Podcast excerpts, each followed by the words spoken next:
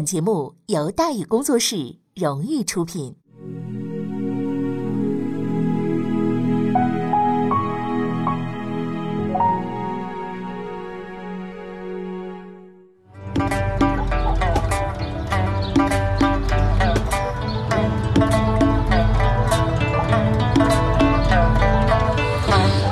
书唱戏劝人方，三条大道走中央，善恶到头终有报，人间正道是沧桑。给您续上一杯茶，我慢慢的说，您细细的品。听大禹话说，明朝除了咱们广播直播以外啊，我们还在喜马拉雅独家网络发布。各位呢，可以登录喜马拉雅手机和电脑客户端，搜索“大禹茶馆”，选择收听。上期节目咱们说到哪儿啊？咱们说到。成事不足，龙武政权不稳固，君臣有戏，皇帝武将心不齐。郑芝龙在这边连表演带比划，整半天，其实就是一句话，就是没钱，我不打个屁仗，对不对？朱玉建这边呢，就希望郑芝龙啊能够北伐，接应一下那些个起来的这个民兵，是不是啊？哎呀，朱玉建也不是傻子呀，郑芝龙表面上哭穷呢，背地里他也捞了不少钱，他也知道啊。那郑芝龙耍心眼儿，朱一建呢也就得耍耍无赖了。反正枪杆子跟你手了，钱袋子也跟你手了，你自己看着办呗，对吧？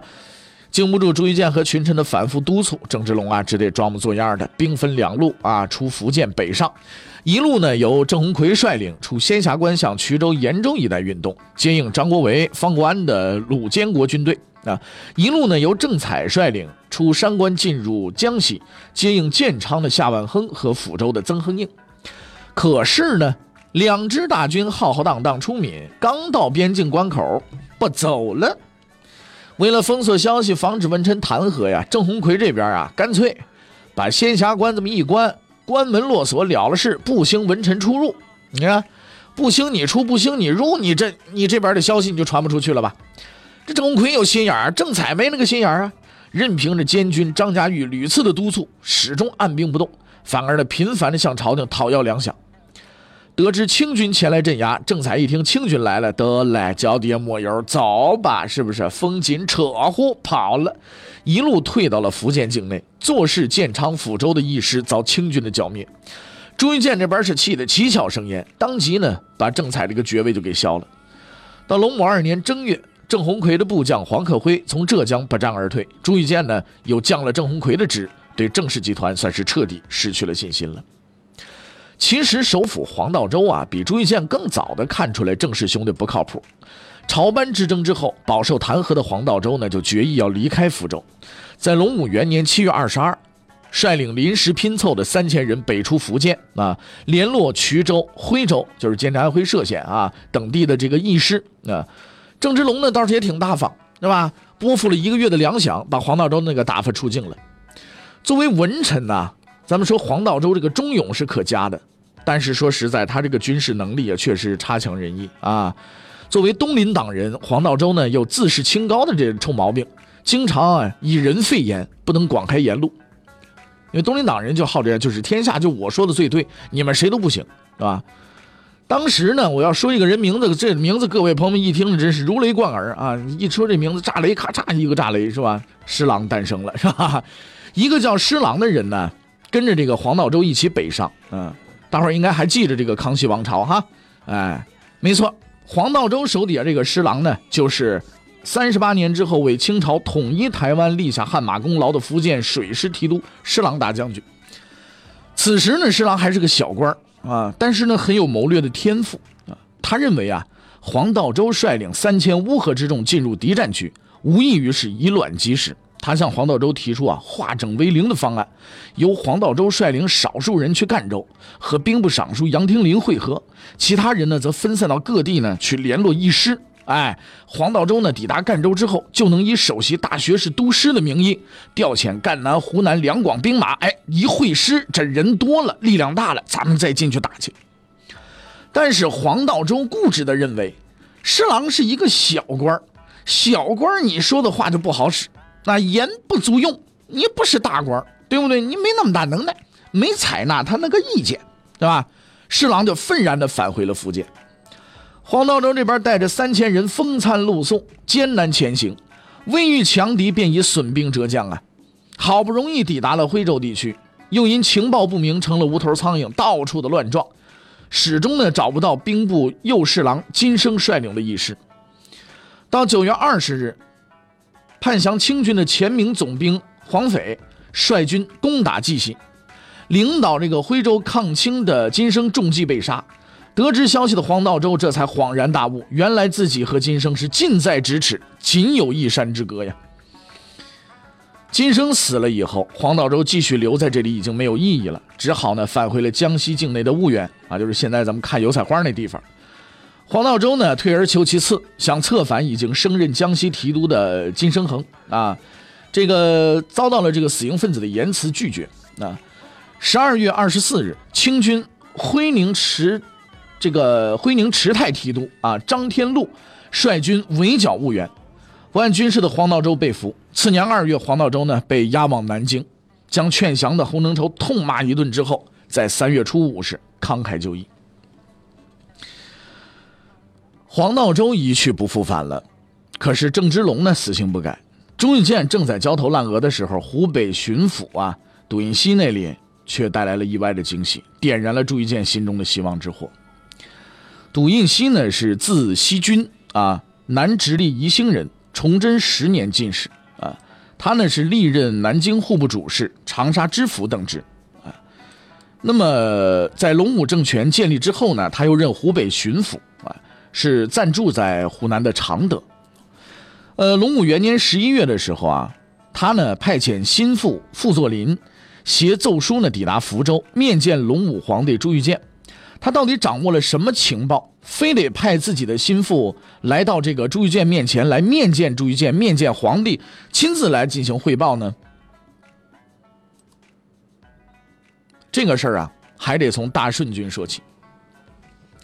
前面咱们说过了，受何腾蛟容贼陷贼的压迫，除了郝瑶旗、王进才以外，其余大顺军残部进入了湖北境内，和李锦、高一公率领的另一路大顺军呢，残部会了师了。两支大军会合以后啊，大顺军的实力得到了极大的加强，但是最根本的问题还没有得到解决，就是这么多军队，到底谁说了算？在继承人的问题上呢，诸将领各执一词，但有一点还是比较统一的，就是必须迅速扩大势力范围。当时阿济格的大军已经北撤啊，清湖广总督童养和基本上算是光杆司令，大顺军利用这个空隙，主动提出归降童养和。相应的条件是驻防于荆州及其以南地区。谈判进行的很顺利，大顺军一步一步扩大势力，逐渐向荆州逼近。谈到发行问题的时候，嘎嘣卡住了啊！大顺军跟清军没谈拢，对吧？这个松慈县草坪大本营呢，却来了一位不速之客——隆武政权湖北巡抚杜印熙。得知两股大顺军在荆州一带活动啊，杜印熙亲自上北上联络。经武陵山区渡丽水，啊，这个辗转呢，抵达了松滋草坪。他的这个诚意呢，是深深的呀，打动了李锦、田建秀等大顺军的将领。那这个书中呢是怎么说？史书当中是这样：叫仅等建功，开城布市啊，意欲定盟。最终，大顺军将领一致决定摒弃前嫌，率十余万军队和龙武政权合作。作为名义上的湖北巡抚，杜印熙理应啊归湖南总督何腾蛟节制，但是呢，他没有上司那么固执和阴险。何腾蛟怎么对待前来投奔的大顺军，他是亲自经历过的，因此呢，他决定啊绕开何腾蛟，当即派自己的心腹傅作霖携奏书赶往福州，直接向龙武皇帝朱玉建报告情况，并且给李锦、高一公等人请封。对刘贼的成见并非何腾蛟的专利，杜印熙的奏书在朝堂上引起了轩然大波。群臣在这件事情上产生了极大的分歧。一些老同志们比较强硬，蒋德景、陆振飞了、林增志的等高级官员就认为，李贼破北京，罪在不赦，其党安得封败？坚决反对给李锦、高一公等人封爵。新生代们呢，就显得温和的很多了啊。翰林几世中张家玉啊，御史呢，呃，这个等等这些中下级的官员呢，都认为这个事情啊，应该顺应时事发展要求了。你不能呢，就永远都是，怎么说呢？就是就是就自己的那点事情，啊，这就非非得抱着自己那个成见，应该放下历史的沉重的包袱，对吧？摒弃前仇，以空爵换实兵。反正你龙武政权有的是官，那个空位置是空的，你往出给不就完了吗？对不对？和大顺军合作抗清的才是正事儿啊！实际上，朱玉建那个想法呀，和御史钱邦仪等啊这帮人的想法呢是一样的。历史的耻辱应当铭记，但是如果把这种耻辱变成了阻碍发展的包袱。啊，永远呢就是秉持这个，我就不跟你怎么样，就不跟你怎么样，我就咬着这口气，就咬着牙怎么样？其实呢，如果成为了包袱，那就应该果断的把它卸下来啊，并不是说忘记它，而是说呢，不要让它成为你发展的一个阻碍啊。就好像其实我们各位朋友们也是一样啊，我们可能以前跟某一些人呢有过过节。那但是呢，当这个事情啊发展到你必须和他合作的时候，不要总抱着自己的成见啊，该合作合作，只要合作的这件事情对你有利，对你的未来有利，对你的发展有利，那就应该呢，哎，把这个包袱放下来，是不是啊？不能一直对别人抱有成见，这体现的是一个为政者的远见、睿智和胸怀，也体现的呢是一个人的胸怀。最终呢，朱玉建呢是一锤定音啊，将大顺军部队整编为忠贞营。李锦赐名李赤心，封兴国侯；高一公赐名高必正。那诸将封侯伯有差。啊，忠贞营统一归湖北巡抚董云熙节制，接受福州政权直接领导。送信有功的傅作霖也擢升兵部主事。在困境中抑郁了几个月的朱一建，心情一下子爽朗许多。凭空多出了十几万的部队，你谁能不高兴？对吧？几个月的明争暗斗，朱玉建既疲惫不堪，又抑郁难耐。他心里很清楚，继续在福州这么无所作为的耗下去，等待他的将是清军摧枯拉朽般的扫荡。杜云新送来的意外惊喜，让朱玉建呢不禁怦然心动。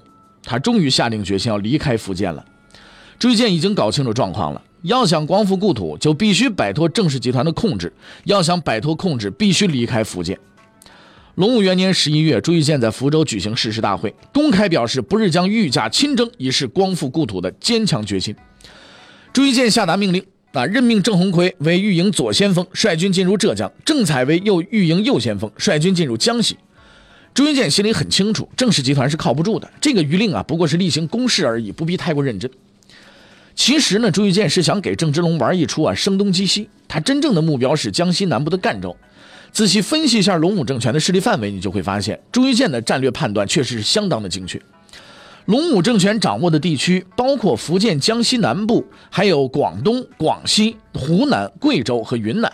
如果在地图上把这几个地方圈在一起，形状呢就有点像一只乌龟啊。福建呢是头，两广呢是肚子，那湖南呢是尾巴，云贵呢呃这个湖南呢是甲，云贵呢是尾巴啊。呃江西南部的赣州呢，这叫乌龟脖子。如果朱玉建在赣州坐镇，便能够东接福建，南靠广东，西连湖南，沿赣江北上，可直抵南昌、鄱阳湖和九江，和这个湖北荆州一带的杜云熙呢是遥相呼应，对武昌形成啊东西夹击之势。拿下了武昌，就能顺江东下，先在徽州一带折向南，进逼杭州，与鲁建国的军队形成合力，将浙西啊这个清军势力给消灭掉。占据杭州之后呢，朱玉建。朱一海可以合兵北上，夺取南京，从而实现梦寐以求的所谓半攻。这个作战计划看起来像痴人说梦。那朱玉建呢，也不止一次的做过这个梦。如果手握重兵的郑芝龙、丁魁楚、何腾蛟能够顾全大局，听从朱玉建的调遣，形成合力，并不是没有可能实现这个目标的。但是拥兵自重的实力派呀，不思进取，只贪图一时的安逸，让他们啊，呃，是他们让这个朱玉建的梦想变成了永远无法实现的残梦。朱一建不会就此作罢。既然郑芝龙不靠谱，他决定自己去实现这个梦想。在这个时候呢，任何人都是靠不住的。其实朱玉建也不是全然没有支持者，他前往赣州的想法得到了江西总督万源吉的这个鼎力支持。万源吉早在八月就向朝廷上书，建议龙武皇帝啊移避江西，领导北伐。虽然不能完全排除万源吉也有挟天子以令诸侯的动机，但就他此时的实力，还难以支撑这个想法。实事求是的讲，在各地方诸侯当中，只有万源吉和杜云熙是真心诚意的想光复故土、建立功业的。湖南总督何腾蛟也表示支持，但只支持一半，赞成朱玉建离开福建，反对他驻留江西。何腾蛟希望朱玉建多走两步，越过江西到湖南来，这就是明目张胆的想做第二个郑芝龙了嘛？朱一建也不是白痴，根本就不搭理土皇帝何腾蛟啊。强烈反对朱一建成型的当然是福建的地头蛇郑芝龙。如果皇帝离开了福建，那他那个身价啊，那就必然是连续跌停的。怎么可能轻而易举的放这个宝贝出笼呢？而问题是腿长在皇帝朱一建自己身上。作为臣属的郑芝龙，你哼是不能的，你弄个笼子把皇帝给关起来吧？虽然郑芝龙啊平日里飞扬跋扈的，但是他不可能公然软禁甚至杀害朱一建。这样做只能让他成为众矢之的，风险太高了。杀又不能杀，抓又不能抓，怎么才能让朱一建留在福建呢？其实郑芝龙啊，早已经胸有成竹了。隆武元年十二月二十六日，朱一建离开福州，准备取到汀州府境内，啊，前往赣州。为了阻挠朱一建离开福建，郑芝龙使尽了浑身解数。先是以边关防守薄弱为由，力劝朱一建返回福州。紧接着，郑芝龙又发动群众的力量，使军民数万人遮道呼号，拥驾不得前，十分巧妙地给一向关心百姓疾苦的朱一建出了个难题。朱一建在二十六日抵达建宁县，此时距离江西边境啊已经不足百里了。但是由于郑芝龙从中作梗，不得不走回头路，在福建武夷山区一带兜圈子。当朱一建还在福建钻山沟的时候，湖北的形势发生了逆转。怎么逆转了呢？大顺军整编为忠贞营以后啊，杜英熙、李锦集结部队，从松子一带的根据地北上，渡过长江，重新发动荆州战役，准备呢占领荆州之后顺江东下。杜英熙将作战计划上报给了何腾蛟，建议湖南的部队呢从岳州，就是今天的湖南岳阳啊北上响应，合兵进击武昌。杜英熙会攻武昌的计划得到上司何腾蛟的首肯，忠贞营呢开始对荆州发起大规模的进攻，因为有田建秀等人的加盟。忠贞营的兵力得到了增强，杜英熙、李锦的指挥呢也比较得力，很快呢就消灭了荆州周边的清军，直逼荆州城下。荆州副总兵郑四维这次真的是挺不住了，一面凭借城防工事负隅顽抗，一面紧急向武昌的湖广总督童养和求援。接到郑四维的战报，童养和也只能瞪着眼干着急，因为什么？童养和呀自己啊也是一光杆司令，自打阿济格大军北撤以后，他这个总督就是个光杆司令。就凭手底下这仨瓜俩枣的防守武昌都费劲，你湖南何腾蛟稍有风吹草动，那童养河就得胆战心惊好几天。但是郑思维那边情况更急呀，不能不救啊！如果荆州有失，武昌将失去屏障，直接破落在何腾蛟、杜云熙两路大军前面呢，那更是凶多吉少了。武昌一旦落入南明军之手，南京的局面就相当被动了。同样和没有抵抗的实力，只能向南京的平南大将军啊勒克德浑呢来这个求援。勒克德浑也意识到荆州的存亡事关重大，绝不能耽搁，于是乎呢就立即出师增援。那么这一次，到底是清军赢了，还是杜英熙赢了呢？欲知后事如何，且听下回分解。